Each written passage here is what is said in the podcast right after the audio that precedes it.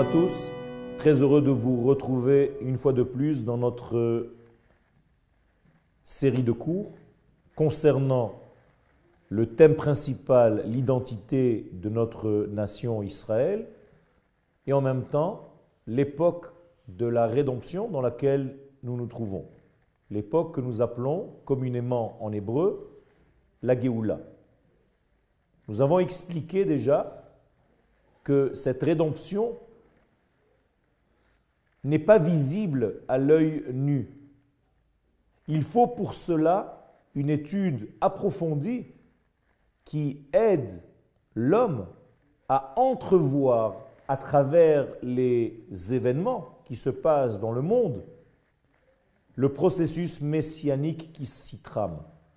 Akadosh Baruch est en train de développer, de descendre sur terre, entre guillemets, descendre voulant dire se dévoile, de la même manière que au mont Sinaï, le texte dit Vayered Hashem al Har Sinaï, ça ne veut pas dire que Dieu est descendu de sa montagne ou de son ciel sur la montagne, bien entendu.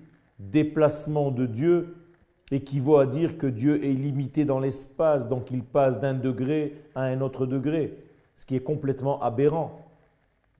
Le divin étant l'infini, béni soit-il, la Torah parle, utilise un langage humain. Donc descendre sur le mont Sinaï veut dire tout simplement se dévoiler. Et ce n'est pas par hasard que la traduction de Vayer et d'Hachem al-Har Sinaï de Onkelus, c'est Veitgalia. C'est-à-dire qu'il y a un dévoilement. Donc descendre égale se dévoiler.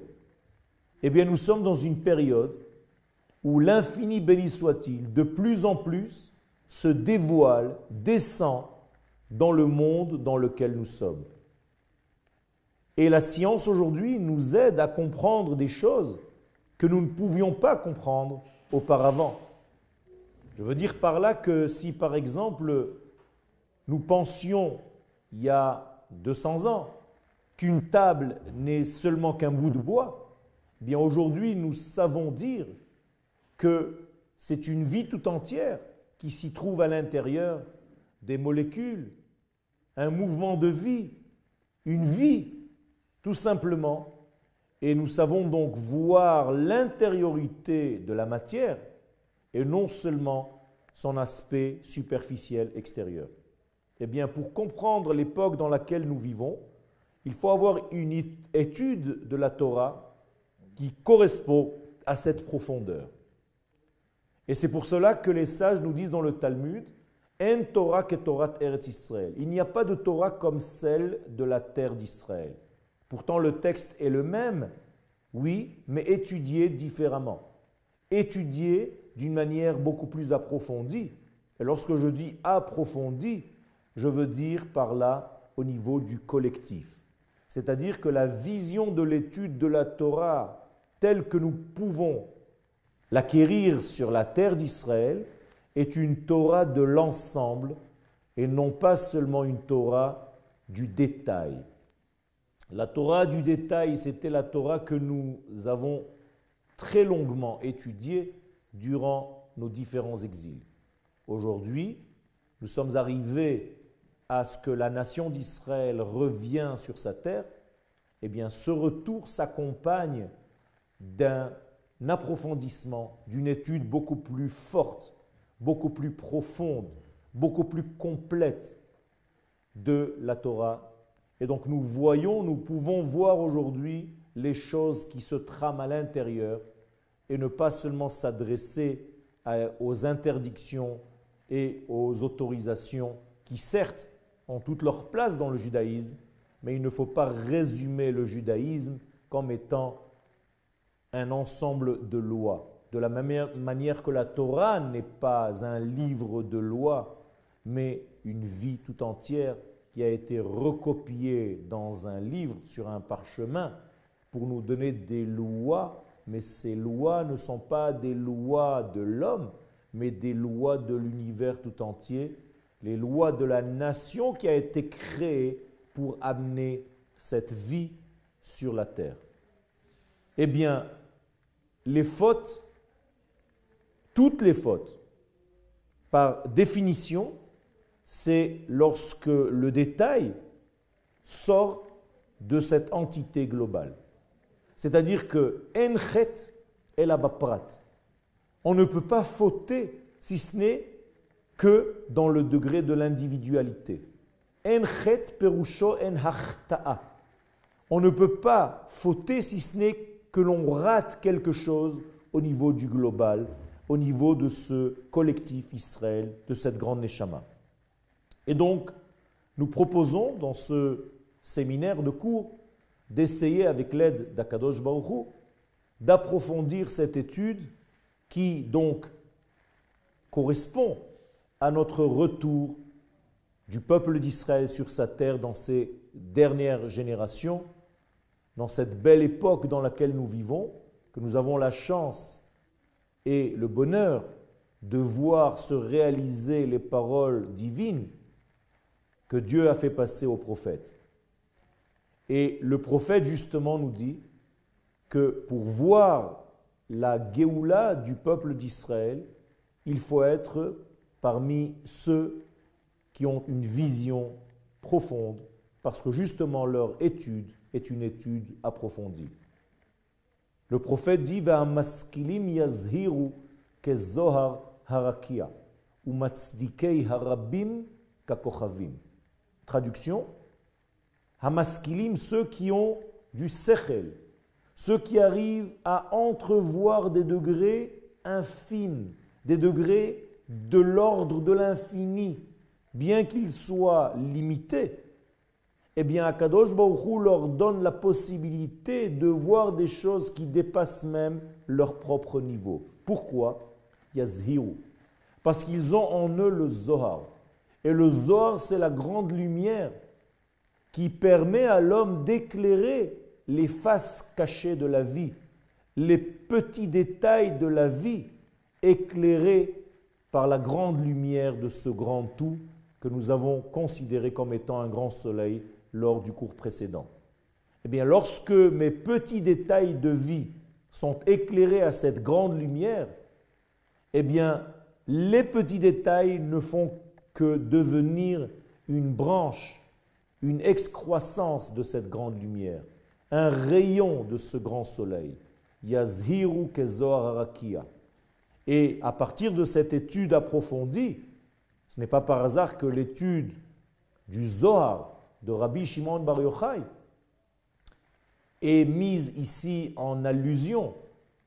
Eh bien, Matzdikei Harabim Kakochavim. Un homme de de ce niveau-là peut arriver à justifier la valeur de la génération dans laquelle il vit. Avec des mots simples, seulement ceux qui étudient cette étude profonde de la Torah du peuple d'Israël revenu sur sa terre, la Torah donc de l'ensemble, la Torah de la vision globale, eh bien seulement ceux-là sont capables de voir le bien qui se cache à l'intérieur des êtres d'Israël, bien que superficiellement, extérieurement parlant, ces hommes ou ces femmes n'appliquent pas apparemment la Torah telle que nous avons compris qu'il fallait le faire. Eh bien, le Zohar sait voir le monde dans sa face cachée. Le Zohar nous permet de voir la neshama intérieure de l'être et non pas seulement ces actions qui sont effectivement peut-être détériorées. Eh bien, la neshama, si je m'adresse à cette neshama de ce même homme qui est en train de fauter devant moi, c'est pas que je néglige sa faute.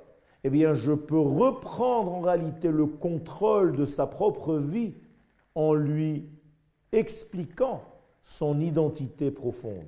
Donc l'homme ne voudra plus faire des choses qui sont loin de son degré initial. La personne ne voudra plus faire des actes qui, sont, qui ne sont pas adéquats avec sa racine profonde, avec son identité profonde. Et lorsque l'explication profonde arrive, elle arrive à convaincre beaucoup plus facilement aujourd'hui les hommes, les femmes et les enfants de revenir à une vie, je ne dirais pas religieuse, volontairement, mais à une vie saine, à une vie naturelle, correspondante à la nature même de cette nation d'Israël. Et tant que cette étude ne sera pas approfondie, eh bien, non seulement on négligera ce genre de personnage qui faute extérieurement parlant, parce que nous ne sommes pas capables de visionner leur monde caché, leur monde profond, mais en plus de cela, nous pouvons arriver à des conclusions néfastes concernant notre propre nation, Shalom, et dire par exemple que cette génération ne mérite pas de voir le messianisme et la Géoula. Nous disons exactement le contraire. Cette génération est apte à recevoir cette grande lumière parce que cette génération est bonne. Seulement sa bonté ne se voit pas à l'œil nu. Il faut des instruments très spéciaux pour pénétrer la Neshama d'Israël et voir cette bonté qui s'y cache. Et ces instruments-là, c'est en réalité une forme d'étude, une étude de l'intériorité, une étude de la Neshama collective d'Israël, l'étude de la Emouna, de ce qu'on appelle la certification de notre être le plus profond. Et c'est avec ce degré-là que nous pouvons voir des choses qui sont invisibles du côté superficiel. Donc approfondir cette étude, approfondir la Torah de la terre d'Israël, savoir que nous sommes aujourd'hui à une époque où il faut parler le langage de la génération dans laquelle je me trouve, et non pas un langage qui est déjà dépassé par rapport à la génération que j'ai en face de moi. Car si je ne fais pas cet effort en tant qu'enseignant, eh bien la génération ne trouve pas d'intérêt à mon étude, à mon enseignement. Et mon désir le plus profond, c'est pas seulement de voir un premier degré de quelqu'un qui fait de bonnes actions. Certes, c'est très important, mais je veux voir quelqu'un qui d'abord retrouve sa véritable nature, qui prend conscience de ce qu'il est dans son intériorité, et seulement après il fera des actes, mais les actes ne seront pas différents de lui, euh, étrangers à lui, mais ce seront des actes qui seront complètement lui-même qui est en train d'agir. Il y a une grande différence entre de bonnes actions faites alors que l'homme, lui, ne se bonifie pas par rapport à ce que je suis en train de dire ici, que l'homme lui-même devient une bonté. Et pas seulement que ses actions sont bonnes. Car si les actions sont bonnes, ce sont les actions qui iront au Jardin d'Éden. Mais qu'en est-il avec l'homme lui-même? Il ne faut pas seulement faire de bonnes actions, il faut devenir bon. Et cette étude-là nous bonifie, et cette étude-là nous ramène à notre santé naturelle, à notre briout, à notre nature la plus profonde, à notre identité retrouvée. Todarabah.